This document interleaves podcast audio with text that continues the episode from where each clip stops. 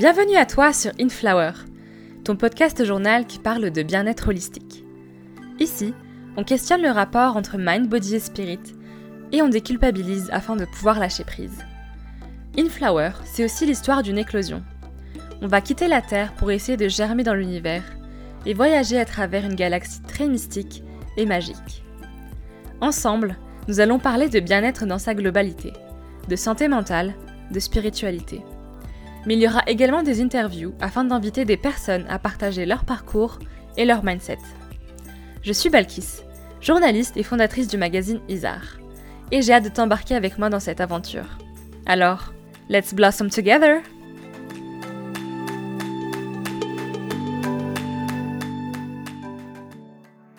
Bonjour à tous et bienvenue dans un nouvel épisode de ton podcast In Flower. Aujourd'hui, j'ai l'honneur de vous présenter Noélie. Bonjour Noélie. Salut Valkis, merci euh, de m'avoir invité sur le podcast. C'est avec joie que je suis là aujourd'hui. Comment tu vas aujourd'hui?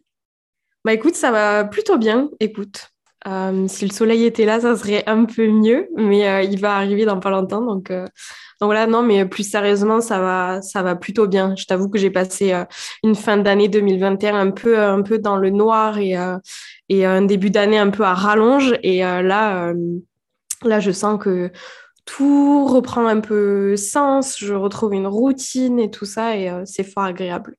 Un peu comme le temps d'aujourd'hui, quoi. Il y a le soleil qui vient. Euh. Exactement. Super, bah, je suis très contente de savoir que ça va mieux.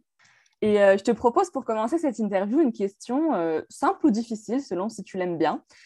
Est-ce que tu peux te présenter pour les personnes qui ne te connaîtraient pas? Ouais, avec plaisir. C'est vrai que c'est un exercice qui n'est pas simple. Et euh, bah, je vais essayer d'être la plus succincte possible. Euh, bah, déjà, je m'appelle Noli pour euh, celles et ceux qui ne me connaissent pas.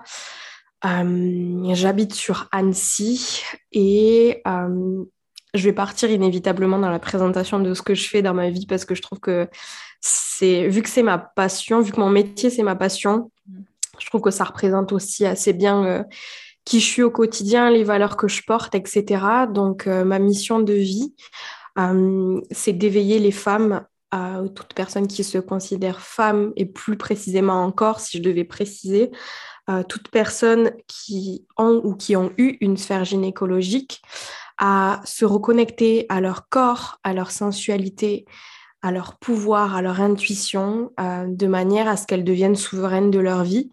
Et pour ça, j'utilise des outils des outils euh, que j'invente pas, que j'ai appris, qui m'ont fait du bien à moi aussi. Et euh, donc, ça va être tout ce qui est euh, mouvement intuitif, chant de guérison, rituel, cercle de femmes. je suis prof de yoga aussi. J'utilise beaucoup l'astrologie, le tarot. et tout plein d'autres sujets mystiques qui ont attrait plutôt à l'ésotérisme. C'est quelque chose qui me passionne énormément. Euh, que dire de plus? Je pense que ça me définit plutôt bien. Sinon, je suis euh, une femme euh, assez introvertie qui a appris à se libérer de, du qualificatif de timide. Mmh. ce qui explique aussi ce que, ce que je fais là aujourd'hui, pourquoi c'est autant important pour moi. Et voilà, femme euh, amoureuse, épanouie, euh, qui adore voyager et qui n'a qu'une hâte, c'est de repartir en voyage. Donc euh, voilà, c'est à peu près tout. Bah, c'est déjà super. Oui. et du coup, c'est incroyable ce que tu fais. C'est beaucoup de, choses qui, nous parlent sur InFlower. C'est beaucoup de sujets qui sont super importants, justement parce que la femme dans la société, c'est pas une place qui est évidente, surtout quand on ne connaît pas sa, sa force et sa souveraineté, comme tu le dis si bien. Mais du coup, avant d'en arriver ici, qu'est-ce que tu as fait? Quel est ton parcours à peu près? Euh, avant d'arriver ici, bah écoute, j'ai fait plein de choses. Il y a eu plein de tournants dans ma vie qui ont fait que j'ai été redirigée vers là où je suis aujourd'hui. Euh, je pense que tout a commencé avec une prise de conscience de l'importance de prendre soin de soi et d'abord de prendre soin de son corps parce que j'étais sportive de haut niveau en pôle sport snowboard.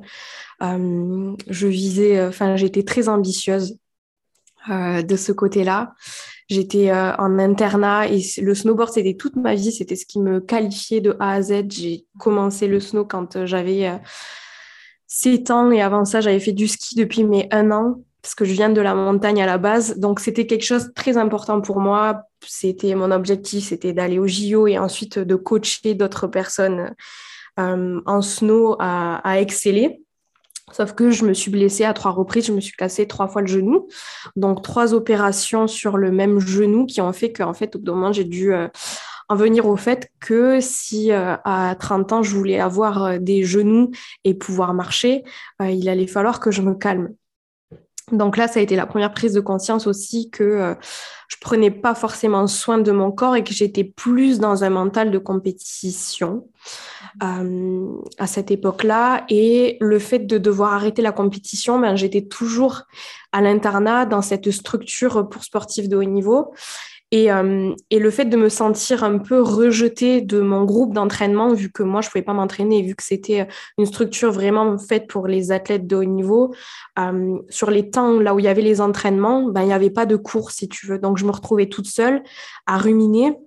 Et c'est là que j'ai été suivie par, euh, par une psychologue du sport. Euh, et ça a été un petit peu la première fois où j'ai commencé à me questionner sur ce que je ressentais, sur ce que j'avais vraiment envie. Euh, sur pourquoi est-ce que je faisais tout ça. Et c'est là aussi que j'ai été initiée à la méditation, à la sophrologie, au yoga. Mmh. Euh, et, ça, ça m'est resté. Et ensuite, euh, à la fin, donc ça, c'était au lycée, j'ai eu mon bac et ensuite, je suis partie en, en licence en droit. j'adore étudier, j'adore apprendre, donc j'aimais beaucoup être là-bas. Et sauf qu'en fait, je me suis rendu compte que oui, j'aimais, j'aimais beaucoup apprendre, ça me passionnait, mais que je me voyais pas du tout à fait dans ce milieu-là. Et ça a été une prise de conscience, encore une fois, à me dire, ben, je me retrouve là un peu par défaut, euh, parce qu'on m'y a mise. Et est-ce que c'est vraiment ce que j'ai envie de faire? Pas vraiment. Donc, c'est à ce moment-là. Euh, et là, je continuais toujours de faire du yoga. Le yoga m'a toujours suivi et ça a été vraiment une première porte d'entrée dans tout ce qui est euh, euh, ben, l'importance de prendre soin de soi, dans tout ce qui est spiritualité aussi, parce que le yoga, c'est plus que juste faire des une pratique physique sur le tapis, c'est une philosophie de vie. Et euh, vu que j'adore apprendre et que je suis super curieuse, ben, je lisais beaucoup de bouquins sur la philosophie du yoga, l'hindouisme et tout ça. Euh, et donc, ce qui me poussait forcément à me questionner beaucoup. Et le fait est qu'à la fin de ma licence en droit, avec mon chéri, on a décidé de prendre une année de séjour et de partir un an en Australie. Euh, et donc là-bas, ça a été vraiment, encore une fois, ben, sorti de zone de confort. Il nous est arrivé plein de pépins, euh, comme ce qu'il arrive en voyage, en fait. Euh, qui nous ont fait sortir notre zone de confort, nous remettre en question, remettre en question aussi notre façon de nous valoriser, la place de l'argent aussi, parce que quand on est en trip comme ça, on avait acheté, euh, on avait acheté un van qu'on avait euh, aménagé nous-mêmes, qui est tombé en panne plusieurs fois, qui nous a lâché en plein milieu du désert, on a perdu des sommes astronomiques d'argent, et donc au premier abord, on était là, waouh, on va faire quoi sans argent? Et en fait, on a trouvé du boulot à 900 km de là. On s'est dit, on s'en fiche, on fait du stop, on va travailler. Et en fait, on s'est rendu compte que l'argent, ça rentre, ça sort. Et, euh, et, et, plein d'autres choses. Ça, ça a été une première prise de conscience. Et puis après, c'est vrai qu'on était sur... Euh, sur un continent euh, très connecté aux esprits, notamment avec la culture aborigène là-bas qui m'a qui me passionnait déjà avant qu'on parte et qui m'a énormément touchée. J'ai continué à me renseigner et j'ai ressenti des choses sur cette terre que j'ai pas pu ignorer. Et euh, j'étais déjà très connectée au monde des énergies, notamment euh, de par ma connexion au cycle lunaire et à ma célébration. J'aime bien, en fait, enfin, ça fait partie aussi de mon travail, c'est des choses que je fais et que je partage aujourd'hui, mais les rituels de lune ont une grande importance pour moi. Donc, d'être sur cette terre là-bas et vivre, en fait, dans la nature, parce qu'avec le van, tu ouvres ta porte, tu es dans la nature, ton jardin, c'est le monde, et tu es connecté à tous ces éléments, à cette nature qui t'entoure, et ça a été vraiment aussi... Euh, une autre porte d'ouverture sur ma spiritualité.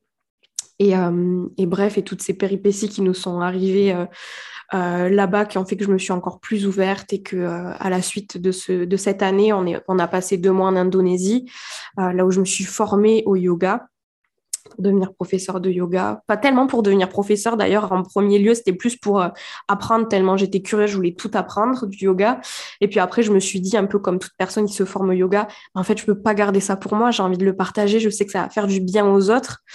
Et, euh, et du coup, voilà, on rentre en France et euh, c'était en 2019 et je commence à enseigner le yoga. Et puis après, il y a eu euh, la pandémie et, euh, et ça m'a poussé à me rediriger en ligne et à développer plusieurs offres en ligne euh, qui font que je suis là où je suis aujourd'hui et que je propose ce que je fais. je pense que c'est à peu près tout. Et après, ben, par rapport à l'importance pour moi de faire prendre conscience aux femmes de l'importance de reprendre leur pouvoir, de s'affirmer et tout ça, ben, ça vient justement de hum, toutes ces barrières que j'ai pétées euh, et euh, de tout ce dépassement, de cette sortie de zone de confort qui m'ont permis de m'épanouir, en fait, parce qu'en dépassant cette timidité, euh, franchement, je me suis autorisée une seule chose, et ça peut paraître un peu énorme de le dire, mais je me suis autorisée à vivre. Et je me suis rendu compte que je m'empêchais de faire beaucoup de choses. et voilà, c'est pour ça aussi que ça me tient à cœur de faire ce que je fais aujourd'hui. C'était une réponse à rallonge, mais... mais non, mais c'est incroyable. Et euh, surtout, tu as un parcours qui est juste euh, hyper intéressant. Et genre, l'écouter, c'est... Tu as vraiment l'impression de partir avec toi. Genre, on part là, puis on part là. Et c'est genre incroyable. Enfin, je savais pas du tout, du coup, que tu étais sportive de haut niveau au début. Et c'est dingue de voir un petit peu le, le, le parcours, quoi. Et du coup, bah, j'ai plusieurs questions qui découlent de ton parcours. Et peut-être pour revenir un petit peu au début avant de continuer, mais... Euh, tu disais que lors de ton parcours de sportive, euh, tu as eu du mal à prendre soin de ton corps. Et nous, chez Inflower, bah, le rapport au corps, c'était notre première saison. Donc, euh, peut-être vite fait, euh, est-ce que tu peux nous dire du coup bah, comment tu as fait pour reprendre soin de ton corps et comment te le réapproprier? Euh, ouais, c'est vrai que je prenais soin de mon corps, entre guillemets, plus dans un aspect euh, euh, d'excellence, tu vois, d'avoir un corps en forme de manière à performer en compétition. C'était plus euh, cet aspect-là. Et, et, ce qui m'a poussé en fait à prendre soin de mon corps et à prendre, à prendre conscience en fait de l'importance de prendre soin de son corps et de s'écouter aussi, super important, ben, ça a été mes blessures. Mm. Et ça a été ben, trois fois se casser le genou euh, en l'espace de 4-5 euh, ans peut-être et subir trois opérations comme ça qui sont pas anodines non plus parce qu'au bout de la troisième, ben il y a plus grand chose dans la jambe pour venir remplacer ce qu'on a cassé. En l'occurrence, je me suis, comment on dit, j'ai eu une rupture des ligaments croisés. deux fois sur le même genou et un, un arrachement de l'aileron rotulaire interne. Donc, ça fait c'est de la c'est de la bouillie à l'intérieur du genou.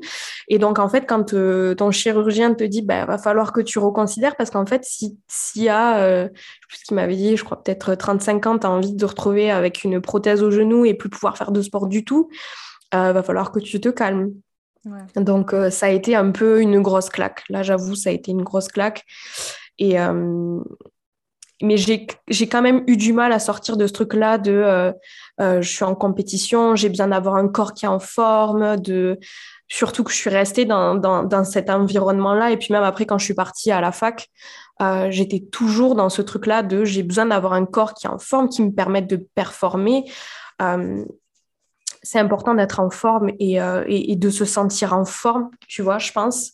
Mais c'était plus aussi dans, dans ce à quoi ressemblait mon corps euh, et, et, ça, ça a été une prise de conscience euh, que j'ai eue plutôt quand j'étais en Australie, je dirais, là où je me suis détachée de l'apparence de mon corps et que je me suis dit, en fait, bah, c'est juste euh, comment moi je me sens dans mon corps. C'est pas ce à quoi mon corps ressemble qui est important, c'est moi comment je me sens. Et, et ce qui m'a beaucoup aidé, franchement, c'est qu'en Australie, on était dans le van et que j'avais pas de miroir sur pied. Donc, je pouvais pas me voir donc, je ne pouvais pas critiquer ce que je voyais dans le miroir. Et je me suis rendu compte que cette période-là en Australie, cette année en Australie, elle m'a permis de me détacher énormément de mon apparence. Et, euh, et c'est quelque chose qui, qui m'est énormément resté. J'ai l'impression que c'est quelque chose qui se, qui se confirme et qui devient encore plus euh, évident au fur et à mesure que je vieillis, entre guillemets, même si je suis pas je suis encore jeune, mais c'est quelque chose, euh, c'est quelque chose qui devient de plus en plus naturel euh, au fil des années, on va dire. Et surtout avec le yoga et la méditation qui se. Ouais.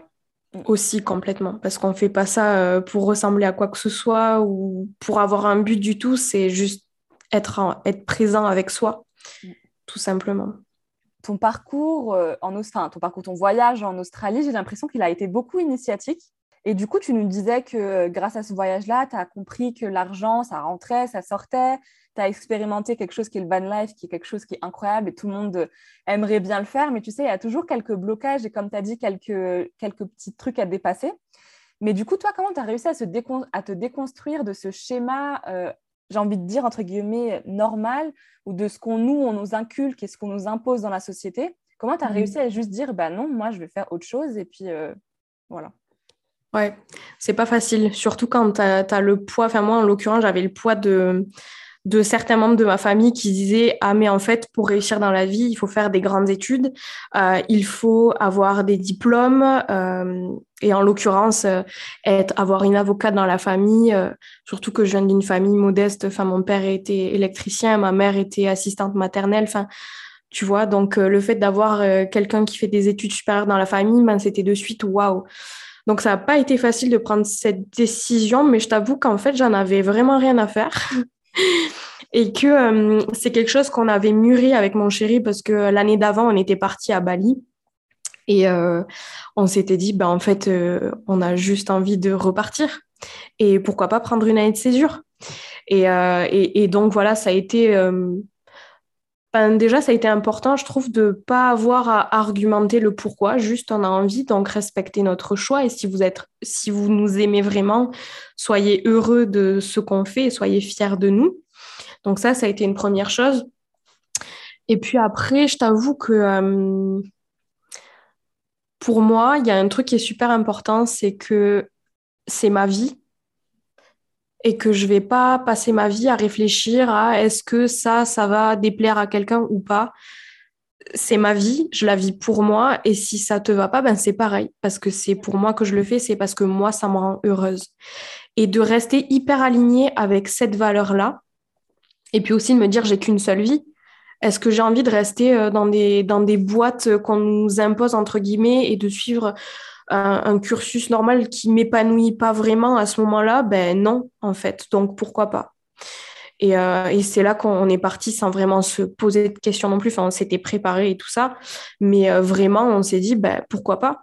Et pourquoi pas? Ouais.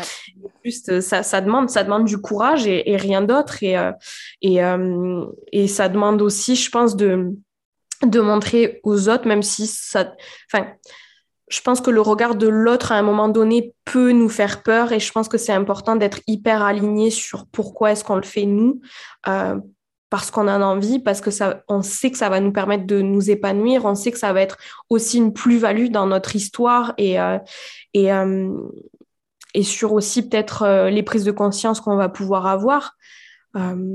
donc voilà ce que, ce que je dirais. C'est vrai que c'est pas évident de répondre à cette question. Ouais, bah surtout que chacun doit en fait au final s'écouter, c'est le plus important. Mhm. Mais au moins, je pense le fait de l'entendre et le fait de se dire quelqu'un l'a fait, pourquoi pas moi, si c'est surtout mon rêve ou ce que je veux faire, bah il faut y aller, il faut y aller, sinon quand Non, mais complètement. complètement. Et du coup, bah, on a entendu son parcours qui est juste euh, super et incroyable. Et euh, je te propose de passer à la partie un peu plus spirituelle.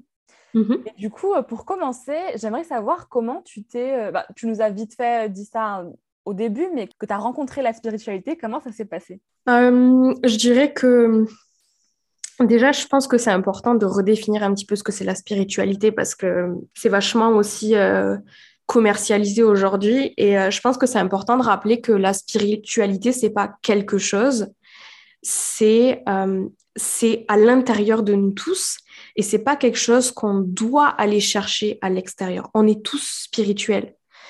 Et il n'y a pas besoin de faire des pratiques euh, ou, quoi que ce soit, ou essayer de lire des livres pour être spirituel. On est tous spirituels. Et ça, je pense que c'est important de le rappeler. Euh, mais la première fois, on va dire que j'ai pris conscience de ça et qu'il y avait quelque chose de plus grand, que j'ai commencé à me poser des questions aussi, euh, ça a été peut-être grâce au yoga dans un premier temps, mhm. même si j'en ai pas pris conscience de suite. Euh, ça a été, je pense, important le moment où j'ai pris conscience que le yoga, c'était plus que la pratique physique. Et je me suis retrouvée pendant une cours de yoga, euh, là où la prof, justement, parlait euh, de philosophie, là où elle citait les Yoga Sutras de Patanjali. elle parlait de, de vraiment toute l'histoire du yoga. Et je me suis dit, waouh, et je me souviens qu'elle a dit quelque chose à propos du passé, du présent et du futur. Et à quel point, en fait, on avait tendance à ressasser le passé, à penser au futur, et qu'on c'était très rare qu'on revienne au présent et que justement c'était ça que nous permettait de faire le yoga. Et je me souviens que quand elle a dit ça, je, je me suis mise à pleurer parce que je me suis rendu compte que c'était tellement vrai. Et donc ça a été une première prise de conscience à ce niveau-là. Et, euh, et, après, je dirais qu'il y a une, autre étape qui a été super importante euh, euh dans ma prise de conscience de ce que c'est que la spiritualité, que c'est à l'intérieur de nous, qu'on est tous interconnectés et qu'en plus d'être interconnectés, on est, aussi connectés aux énergies qui nous entourent. Ben, ça a été l'introduction dans ma vie des rituels de lune qui m'a été faite par une amie à moi euh, qui me parlait justement des rituels de lune. Oh, est-ce que tu as vu, euh, mais ça c'était il y a des années, je te parle ça, c'était il y a des années. Euh, est-ce que tu as vu les rituels de nouvelle lune et de pleine lune? Alors on essaie de comprendre ce que c'était la différence entre une nouvelle lune et une pleine lune. On comprenait pas vraiment. Du coup, on essaie de se renseigner. Et une fois, on est parti en vacances toutes les deux et on s'est fait notre. Enfin, moi, j'ai fait mon premier rituel de lune avec elle sur la plage. Et, et je me souviens que c'était quelque chose de très doux de très vulnérable, sans jugement, euh, et juste de revenir à soi comme ça avec une personne aussi bienveillante et aussi euh, ouverte qui te permette de te sentir en sécurité pour lâcher prise à ce point. Euh, ben c'est là que j'ai pris conscience aussi de l'importance de s'ouvrir sur ces choses-là. donc ouais, je dirais que c'est ces deux choses-là qui m'ont permis d'ouvrir les yeux un petit peu. Et est-ce que du coup, tu étais dans une famille qui, avait une appétence déjà à la spiritualité ou c'est justement juste, euh, bah, tu l'as découvert grâce au yoga et c'est là que ça t'a frappé? Euh, Je pense pas que... Mon père, pas du tout. Et d'ailleurs, même encore aujourd'hui, il est espanté de ce que je fais, des sujets que je parle et ça l'éclate. Et, euh, et, ma mère, par contre, je me souviens que elle allait se faire tirer les cartes de tarot, mais encore une fois avec cette vision du tarot un peu euh, euh, pas erronée à mon sens, mais un peu euh, restrictive. Mhm. Euh, mais elle était quand même ouverte euh, par rapport à tout ça. Et, et encore aujourd'hui, enfin, je sais qu'elle est super ouverte d'esprit par rapport à tous ces sujets. Après, c'est vrai que c'est jamais quelque chose que elle a introduit activement. voilà, c'était quelque chose peut-être qu'elle faisait elle de son côté, mais ça a jamais été. elle, elle m'a jamais partagé quoi que ce soit à ce niveau-là, non. Et du coup, tu nous parles euh, aussi beaucoup de ton chéri qui t'accompagne pas mal euh, dans tes voyages et de cette amie bienveillante avec qui tu as appris qu'il fallait être vulnérable, etc. Et du coup, euh, pour toi, quelle est la place justement de ton chéri ou de juste l'entourage dans ton cheminement, que ce soit spirituel ou professionnel ou personnel? Pour moi, et ça, ça a été un truc que je me suis rendu compte super tard parce que j'ai jamais eu beaucoup d'amis et j'ai eu du mal à me faire des amis et à garder mes amis. Et euh, depuis que je chemine sur, euh, sur ce chemin-là de la spiritualité, de prendre soin de soi, etc., on va dire que j'ai pris conscience de l'importance d'être super bien entourée mm-hmm. et de l'importance d'avoir des gens à qui parler. Euh, au-delà de son chéri, parce que je sais que des fois, surtout au début d'une relation, bon maintenant ça fait un bail qu'on est ensemble, mais je me souviens au début de notre relation à quel point c'est facile de s'enfermer dans ce truc de toi et moi et de se fermer du monde qui nous entoure. Euh, et je trouve que c'est important justement d'avoir pas forcément un milliard d'amis, mais un petit cercle avec qui tu te sens bien, euh, avec qui tu sens qu'il n'y a aucun jugement, avec qui tu sens que il euh, y a personne qui essaie de te changer et tu n'essaies de changer personne. Et c'est simplement s'entourer de personnes avec qui, encore une fois, tu te sens en sécurité pour parler de sujets dont tu as envie de parler, qui te tiennent à cœur et que les personnes autour de toi se sentent aussi à l'aise de parler de ces sujets avec toi ou autres d'ailleurs. Euh, mais pour moi, c'est super important d'être d'être bien entouré parce que c'est là que tu te rends compte au début, au début quand tu es sur ce chemin un petit peu spirituel, c'est assez égocentré, c'est assez euh, moi, je fais ça pour moi, nanani, nanana, sauf qu'après tu te rends compte que tu fais ça pour toi, mais forcément ça impacte aussi le collectif. Et de prendre soin de soi, parfois aussi ça peut inspirer les autres à prendre soin d'eux. Donc tu prends conscience que toi, ce que tu fais, ça a un impact aussi sur les gens qui sont là autour de toi. Et, euh, et je pense que de m'être ouverte par rapport à tous ces sujets-là, ça m'a permis aussi d'attirer des gens dans ma vie qui étaient euh, ouverts d'esprit, avec qui il est possible d'avoir euh, un milliard de discussions sans qu'il y ait de tabou, sans qu'il y ait de jugement, et, et juste de la curiosité et, et aussi de l'importance de pouvoir être vulnérable avec ses amis. Je trouve que c'est super important. Je ne sais pas trop si ça répond à ta question, mais... Ah oui, carrément, carrément. Parce qu'en en vrai, je pense que peut-être pas mal de personnes vont pouvoir euh, se retrouver dans ça, mais c'est vrai que dans nos sociétés actuelles, on a souvent peur des amitiés où on se dit il y a forcément des gens qui nous veulent du mal, donc on coupe court, on est un peu trop intransigeant, etc. On pardonne pas beaucoup. Mais justement, la spiritualité, elle amène un peu ce côté genre on est tous connectés, on est forcément amenés. Enfin, on est 7 milliards, tu peux pas vivre tout seul. Et puis même être tout seul, c'est pas c'est pas la solution. Donc c'est vrai que pour pouvoir en fait apporter aux autres et que les autres t'apportent, il faut d'abord s'apporter à soi-même. Ouais. Euh, du coup, toi, comment tu fais pour t'apporter à toi-même? Comment tu fais pour écouter, t'écouter réellement et prendre soin de, de toi, mais pas de ton corps, tu vois, de toi-même? Attends, je vais rajouter un truc par rapport à ce qu'on disait tout à l'heure. Et aussi, tu vois, dans tout ce cheminement personnel, je trouve que c'est important d'être entouré et aussi de ne pas avoir peur d'aller vers des gens mm. euh, qui ne sont pas de notre entourage parce que c'est aussi avec l'autre que tu apprends sur toi.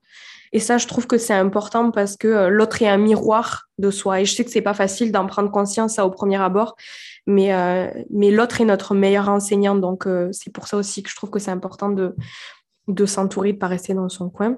Euh, maintenant, qu'est-ce que tu m'as demandé? Comment est-ce que moi je... Comment tu t'écoutes et comment tu prends soin de toi pour justement avoir des relations saines, etc.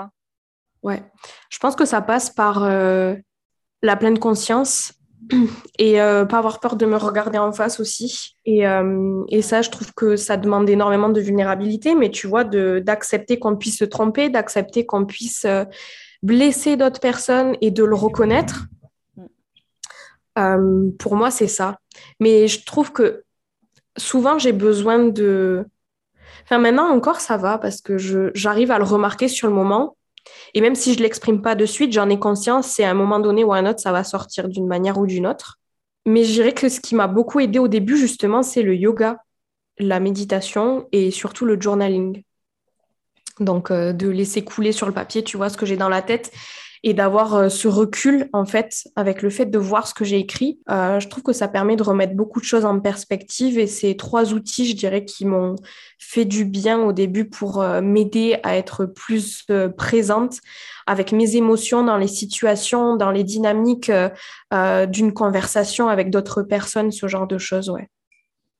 c'est génial. Bah, et surtout le journaling, c'est je pense la chose la plus formidable qu'on puisse faire. C'est comme si c'était une thérapie euh, avec soi-même. Quoi. Tu t'écris des choses et trois mois plus tard, tu te rends compte que tu as grave euh, amélioré certains points.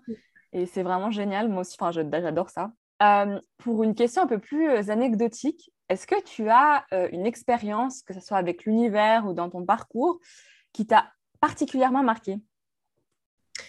Je pense qu'il y a pas mal de trucs qui se sont passés, mais là, comme ça, ce qui me vient, je pense que c'est quand, euh, ben justement, on était dans, en Australie. Donc, euh, euh, juste après que notre van soit tombée en panne dans le désert et qu'on ait dû l'abandonner et laisser toutes nos possessions à l'intérieur et repartir avec notre sac poubelle avec nos habits dedans et repartir en stop à 900 km justement là où on avait trouvé du boulot. Ben, quand on est arrivé dans ce petit village, donc dans le nord de l'Australie, à Catherine, pour ceux qui se situent un peu. Euh, on était logés dans un backpack hôtel. Et euh, moi, j'adore avoir mon environnement et tout mon van, c'était toute ma vie. Et là, de me retrouver en fait dans une auberge de jeunesse, c'était hyper inconfortable. Et au début, j'étais super fermée, etc. Et, et au fur et à mesure, en fait, je me suis rendu compte que la personne qui tenait les lieux, euh, qui s'appelait Coco, euh, était passionné justement de culture aborigène et euh, qu'il avait en fait une, un petit local dans l'auberge de jeunesse qui tenait fermé à clé, dans laquelle il avait des peintures qui remontent à des centaines d'années, je sais même pas, mais des peintures super anciennes d'artistes aborigènes très connus. il y avait des didgeridoo aussi, enfin toutes sortes de d'arts qui, qui appartiennent à la culture aborigène. Et quand j'ai vu ça, en fait, ben, tous les soirs, je m'arrêtais euh, et je passais une heure à discuter avec lui. Il me racontait euh, des histoires euh, par rapport à... Il avait une amie qui était partie vivre dans un camp aborigène, dans une tribu aborigène en plein milieu du désert, parce qu'il y a encore des espaces comme ça, dans des... comment on appelle ça Dans des réserves, en fait qui leur sont réservés. Et donc, il me racontait toutes ces histoires de communication avec les esprits. Euh, et j'étais juste, euh, j'étais juste euh, waouh, quoi. Et donc, déjà, ça, ça, me, ça commençait à me remuer. Je me disais, waouh, est-ce que c'est vrai? Parce que je suis quand même quelqu'un qui est hyper terre à terre. donc, je me disais, waouh, ces histoires. Mais en même temps, je me disais, toutes ces choses que je ressens sur cette terre, en fait, quand j'étais dans ce village, quand j'étais dans le centre de l'Australie, j'avais toujours l'impression d'être observée, d'être écoutée, que mes moindres faits et gestes étaient un peu euh, jugés, en fait. Et qu'il y avait un gros truc euh, ouais, par rapport à ça. Et, euh, et du coup, un, soir, je rentre et puis il me dit Est-ce que tu veux venir voir les peintures? Donc, c'était ce local qui tenait fermé à clé. Et je rentre euh, et, il commence à me montrer des peintures et à me dire est-ce que tu veux que je les sorte et tout? Donc il les sort, il en sort quelques-unes qu'il accroche sur le grillage pour qu'elles soient à l'air euh, et à la lumière en fait parce que son petit local était tout sombre. Et, euh, et donc là, je me mets devant ces peintures et sans pouvoir expliquer, je me sens prise d'une émotion et je me mets à pleurer devant ces peintures. Et je sais pas, je, c'est impossible de l'expliquer, mais j'ai ressenti quelque chose en voyant ces peintures. Peut-être que j'ai ressenti l'énergie qu'il y avait dans les peintures, je sais pas.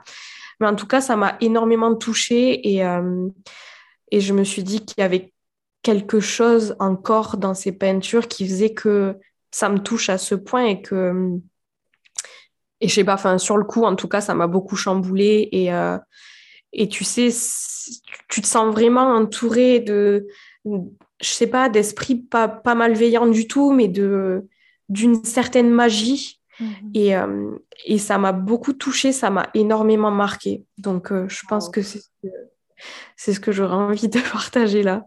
Ah ouais, c'est une super histoire, enfin, histoire du coup, mais moment de ta vie. Mm. Mais est-ce que tu as un lien quelconque euh, avec justement cette, je sais pas si c'est une culture, si c'est plutôt une ethnie, parce que tu, du coup, je nous en parle pas mal. Et c'est quoi, du coup, ton lien avec? Euh, Je sais pas, je pense que l'histoire de ce pays m'a toujours beaucoup touchée, m'a beaucoup chamboulée. Euh, Peut-être une, une vie, euh, une past life? Peut-être. C'est pas quelque chose que j'ai euh, que j'ai découvert en tout cas pour l'instant. Mais c'est vrai qu'au-delà de ça, quand même, l'histoire de l'histoire de ce peuple que je trouve juste terrible et super triste m'a toujours énormément touchée. Et, euh, et je pense qu'il y avait une part de, ouais, de, de volonté de respecter aussi euh, leur culture, de respecter leur terre, de vouloir comprendre aussi de manière à mieux respecter.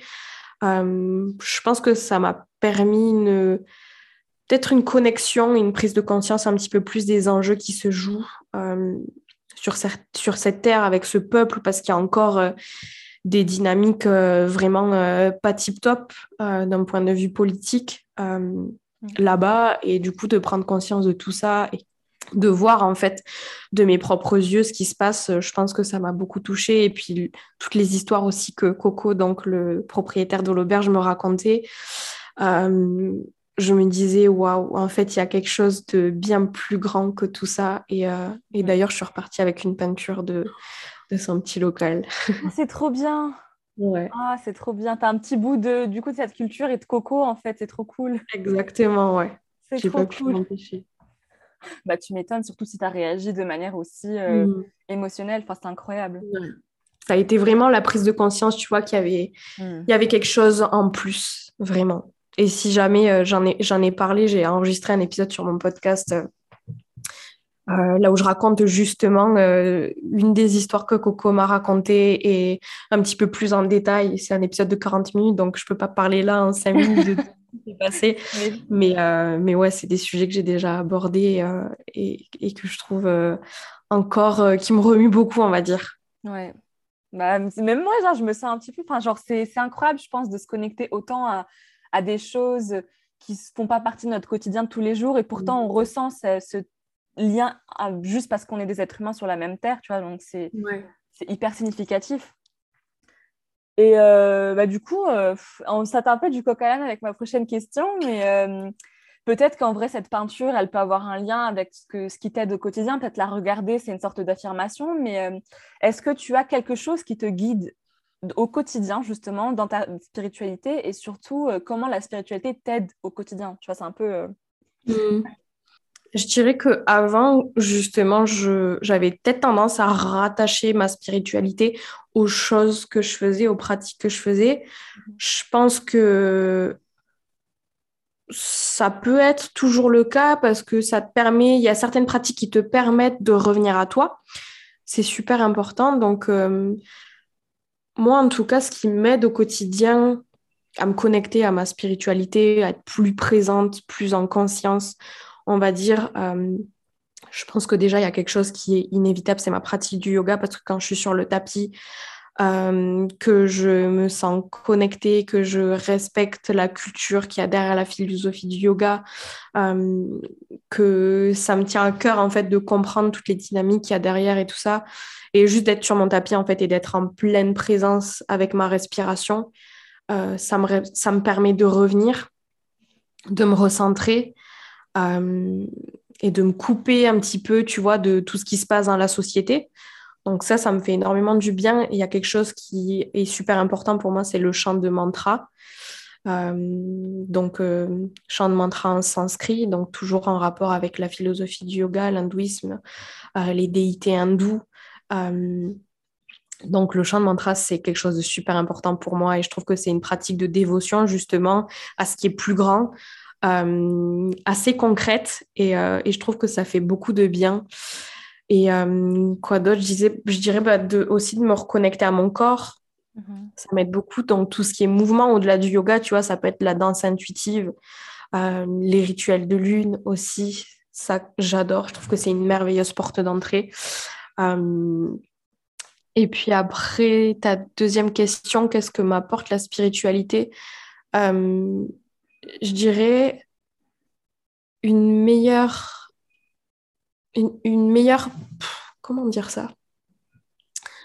Peut-être une meilleure capacité à être euh, attentive mhm. à ce qui se passe chez moi et aussi à ce qui se passe chez les autres et, euh, et à pas tout recentrer sur moi et à essayer de comprendre ce qui se passe autour de moi aussi. Euh, je pense que ça m'aide beaucoup à ce niveau-là. Parce que c'est vrai que quand tu es plus jeune, tu vois, tu es, vachement, euh, vachement égocentrique, tu penses à toi, tu en as un petit peu rien à faire de mm. blesser des gens ou quoi. Et franchement, la spiritualité, ça m'a énormément aidé à prendre conscience que les mots avaient des conséquences, que les gens vivent des choses au quotidien, que c'est pas juste moi, que si quelqu'un un jour est, désagréable avec moi, ben peut-être que c'est parce qu'il a vécu quelque chose dans la journée. Et et voilà, faire comprendre aussi aux gens que euh, on peut avoir des personnes qui sont euh, des safe space pour nous, avec qui on peut, on peut parler de certaines choses. Voilà, ça m'a beaucoup aidé à ce niveau-là et, euh, à être plus ouverte sur les autres parce que j'avais tendance plus à me renfermer sur moi-même. je dirais que ça m'a vachement aidé sur ça et aussi à faire confiance en fait. Faire confiance en la vie, faire confiance en l'univers que je suis sur le bon chemin parce que c'est mon chemin et que je peux pas me tromper parce que c'est mon chemin et que même si des fois on a l'impression de, de s'écarter de ce chemin-là, ben en fait on est toujours dessus et c'est ce qui nous permet justement ces écartements de revenir se recentrer sur euh, ces valeurs, sur euh, euh, ce qui est important pour nous. donc ouais, je dirais que c'est ça. J'adore ce que tu dis. c'est tellement, je pense, c'est parlant et c'est vraiment ce que, ce que la spiritualité en réalité euh, bah, doit apporter en fait. C'est vraiment cette connexion à soi et, au monde qui nous entoure. Cette empathie euh, qu'on doit, qu'on devrait tous avoir envers soi-même et envers les autres. Ouais. Pour euh, parler un petit peu de, donc comme tu nous disais, d'apprendre à... aux femmes à prendre leur pouvoir ce côté empouvoirment, souveraineté, est-ce que ça s'ancre dans une démarche pour toi qui est plutôt euh, naturelle, vu que c'est de la spiritualité et que c'est le but de la spiritualité, ou plutôt dans une démarche féministe? Euh, je dirais qu'à la base, c'était plus dans une démarche spirituelle pour les aider à se reconnecter justement à leur spiritualité. Et, euh, et après, je, je, me suis plus intéressée au, côté féminisme de cette démarche qui aujourd'hui est super importante pour moi. Et, euh, et aujourd'hui, je pense que c'est un mix des deux. Mm. Donc, ouais, c'est deux choses qui sont très importantes. Et tu nous parles, enfin, du coup, tu nous parles euh, pas dans Instagram, mais en tout cas dans ton Instagram, il y a beaucoup ce côté womb healer, etc. Mhm. Est-ce que tu peux nous expliquer ce que c'est justement et du coup son, son, lien et sa place dans ton entreprise, dans ton. Ouais. Euh, déjà, je vais le dire en français parce que peut-être que ça parlera plus, mais womb healing, c'est guérison de l'utérus. Euh, et je sais qu'il y a des trucs, des fois, enfin, ça peut être un peu euh, inconfortable d'entendre le mot guérison parce que on a l'impression que ça peut vouloir dire qu'il y a quelque chose qui cloche avec son utérus ou quand il y a une maladie dans l'utérus. C'est pas du tout le cas. Euh, et qu'on ait un utérus ou qu'on n'en ait pas, que, que quelqu'un ait subi une hystérectomie ou, ou autre, on parle vraiment de l'empreinte énergétique de l'utérus dans le corps. Donc ça, c'est super important aussi de le remettre de, remettre les choses en perspective à ce niveau-là. Et c'est prendre conscience qu'en fait, on est des portails entre le monde visible, le monde invisible. On est un portail, les femmes, entre les mondes. Et de ce portail, donc de notre utérus, peut naître énormément de choses.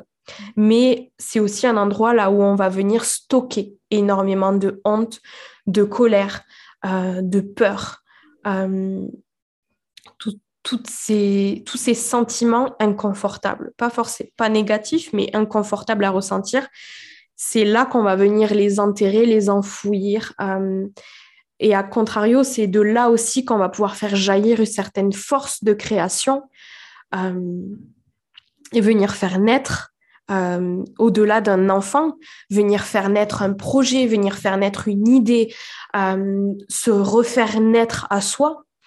Euh, à, partir de, à partir de cet endroit-là. Et pour moi, de se reconnecter justement à son utérus, c'est super important de remettre les mots aussi.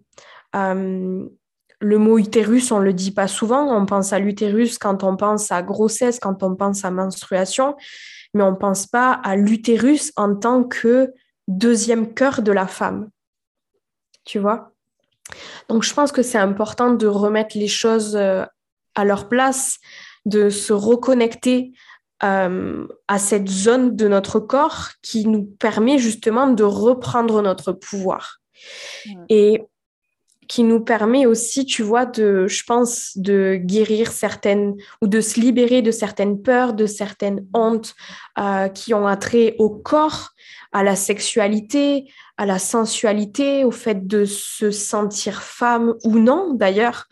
Euh, et je pense qu'à partir de là, de se reconnecter à son utérus, de par le mouvement, euh, ça nous permet de se reconnecter à soi, mais aussi de se reconnecter à toutes les autres femmes du monde.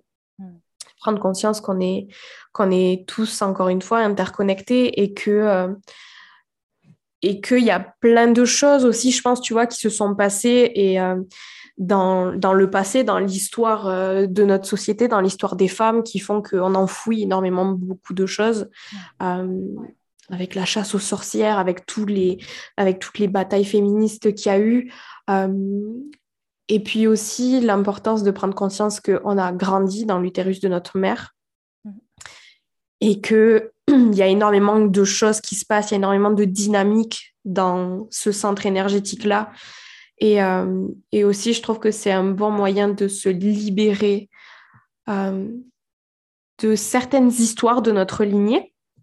Mm. Et je vais m'expliquer, quand tu es dans l'utérus de ta mère, tu as déjà tous tes, tous tes ovocytes à l'intérieur de toi, à l'intérieur de tes ovaires.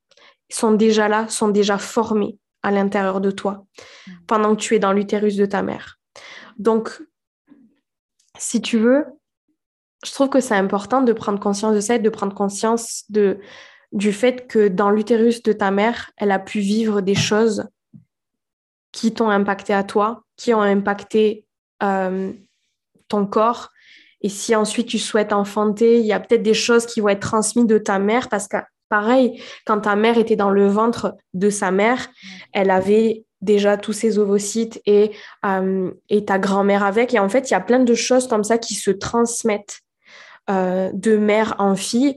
Et je pense que de se reconnecter et de se réapproprier cette zone-là, de se réapproprier son corps, ça permet de se détacher parfois d'histoires un peu euh, traumatiques ou négatives qui aient pu se passer dans une famille et de se réapproprier son histoire et de reprendre sa place dans sa lignée. Donc voilà, il y a, tu vois, il y a plein de choses qu'on peut faire avec cette zone-là de, de notre corps et et moi, je remarque à quel point ça m'a fait du bien euh, dans ma prise de conscience de mon pouvoir, ma reconnexion au corps, à ma sensualité, euh, l'importance du plaisir aussi dans la vie, mais aussi du plaisir sexuel et à quel point ça te redonne confiance en toi, en fait, de t'aimer. Euh, donc voilà, c'est c'est à peu près tout ce que je voulais dire à ce sujet-là, qui est un sujet, euh, qui est un sujet assez vaste et qui est un sujet qui est en train de sortir de l'ombre aussi en ce moment. Et c'est pour ça que c'est important d'en parler et de redéfinir les choses parce que c'est pas euh, c'est pas des choses qu'on a l'habitude d'entendre. Et, euh, voilà, donc c'est pour ça aussi qu'on est là aujourd'hui. Donc merci de, de ramener ce sujet-là sur la table. Bah, merci à toi parce que c'est vrai que j'avais jamais vu ça comme ça parce qu'on entend souvent parler de, de generational traumas, justement de, mhm. ces traumatismes qu'on nous passe euh, d'ancêtres en fait, c'est des trucs qui sont ancestraux. Et c'est vrai que physiquement, je l'avais jamais entendu. C'était vraiment très psychologique. Du coup, si tes parents, ils ont des, blessures qui sont pas guéries, ils te les passent, vu que c'est ce qui reste et que c'est comme ça qu'ils t'éduquent. Mais c'est vrai que de manière physique et de, surtout de la mère à la fille, jamais, j'avais jamais entendu ça et j'avais jamais vu ça mmh. comme ça. Et c'est vrai qu'en fait, c'est totalement pertinent parce qu'on a tendance à oublier la force de notre utérus qui est quand même capable mmh. de, de, de faire la vie, quoi. Enfin, mmh. c'est juste ça, c'est quelque chose d'incroyable. Et c'est vrai qu'on oublie qu'on a cette force et ce pouvoir et c'est donc hyper pertinent et ton travail est juste euh, hyper important. Donc, merci à toi de faire ce que tu fais. Et juste pour préciser, parce que euh, du coup, tu vois, quand euh, toi, quand toi, ton, ta, petite, ton petit œuf qui t'a enveloppé était déjà en fait dans euh, le ventre de ta mère quand elle était dans le ventre de sa mère. Donc tu vois, même pendant que ta grand-mère a, eu cette grossesse avec ta mère, il y a déjà eu les choses que ta, mère, que ta grand-mère était en train de vivre à ce moment-là qui hmm. se sont passées dans euh, l'œuf qui a fait que tu es la personne aujourd'hui. Donc, euh, tu vois, c'est important de c'est important de remettre les choses en perspective. Ah, grave. Bah, c'est important de, se, de vraiment se voir, voir tout ce que nos ancêtres ont pu nous transmettre, sa mère, et juste, euh, moi, je pense, je sais qu'une fois, j'avais fait une discussion avec ma mère justement sur ce que ce qu'elle peut porter comme bagage, ce qu'elle peut porter comme, euh, comme trauma pour justement voir si s'il y a des choses qui restent avec moi, si ça résonne. Et c'est vrai qu'il y a des choses, bon, malheureusement, notre génération travaille beaucoup plus sur ça et on, on essaye de se guérir, on essaye de, pas vraiment guérir parce qu'au final, on guérit vraiment jamais. On, essaye de ne plus refaire ça. Et justement, c'est quelque chose qui est, euh, qui est juste hyper euh, puissant. Parce que du coup, tu te dis, mais putain, mais c'est vrai que on est trop terre à terre, on est trop fixé sur ce sur là, en fait, euh, nos vies, mais de manière futile, alors qu'on oublie qu'il y a tout un monde qui existait déjà là et que ça a un impact, en fait, sur nous, même si on ne le voit mm. pas. Je pense, tu vois, aussi d'ouvrir la discussion avec les générations passées, avec euh, nos mères, nos grands-mères, mais aussi avec la lignée paternelle. C'est pas quelque chose qu'on peut oublier. Mais, euh, mais je trouve que c'est super important d'ouvrir la discussion et d'être capable de dire, de, de demander, tu vois, qu'est-ce qui s'est passé dans ta vie, euh, essayer de comprendre l'histoire de l'autre. moi, je sais que j'ai j'ai une relation avec ma mère qui est assez particulière et justement d'essayer de comprendre son histoire, ça m'a permis d'éprouver de l'empathie envers elle alors que je ressentais énormément de colère envers elle. Et le fait de comprendre son histoire, ça m'a beaucoup aidé à me libérer d'énormément de choses aussi. Ah bah, c'est exactement la même chose. c'est exactement la même chose. J'ai eu cette conversation avec elle parce que pareil, c'est très compliqué justement les relations avec les, les mères, je pense. Et euh, au-delà de l'empathie, c'est je me suis dit, bah putain, euh, c'est pas de sa faute en fait au final, c'est pas de sa faute. Et, euh, il faut que moi je travaille pour pas faire la même chose. Il faut que je travaille pour pas donner ça à mes enfants si, si jamais j'en ai. Et puis sinon, c'est juste pour soi-même, pour avoir la paix. Ouais. Et c'est aussi, tu vois, ça m'a grave aidé à prendre conscience que on connaît nos parents en tant que parents. Genre, tu connais ta mère en tant que mère, mais tu connais pas ta mère pour qui elle est vraiment, qui elle était avant de t'avoir, parce que quand tu deviens une mère, forcément, il y a une dynamique autour de ton identité qui change un petit peu. le fait de prendre conscience qu'en fait, je jugeais ma mère par rapport à certaines choses qu'elle faisait, et prendre conscience qu'en fait, c'est juste que je la connais pas, je la connais en tant que ma maman, je la connais pas en tant que personne, en tant qu'amie, en tant que femme. Et prendre conscience de ça aussi, ça te permet de te remettre à ta place, à toi. Ouais. Et encore une fois, c'est ce qu'on dit depuis le début, c'est de comprendre qu'en fait, euh, on n'est pas, c'est pas notre seule expérience, comme tu l'as très bien dit à un moment d'interview, c'est genre euh, comprendre qu'il y a d'autres choses à prendre en compte et surtout qu'on n'est mm. pas, euh, faut pas être centré sur soi-même parce que d'autres gens vivent des choses et il faut pas les juger sur un spectre. Ouais. c'est vraiment incroyable. et j'aurais une petite question. Est-ce que tu trouves que les réseaux sociaux, c'est plutôt un super bon euh, moyen de justement passer tous tes messages et justement ça ouvre la discussion sur ça ou est-ce que tu trouves qu'il y a quand même des, limites à cette spiritualité New Age? Euh, C'est une réponse que j'ai que je me pose encore aujourd'hui et j'ai changé d'avis plusieurs fois. Mmh. Euh, au début, je pense que j'aurais dit que, euh, enfin, il y a quelques, quelques mois de ça, je pense que j'aurais dit que euh, on s'y perd beaucoup et qu'il y a énormément de dérives, euh, qu'il y a énormément de, enfin, la spiritualité qui a été commercialisée, en fait, on s'en sert pour vendre. Euh, pas tout le monde, mais c'est quelque chose qu'on peut remarquer.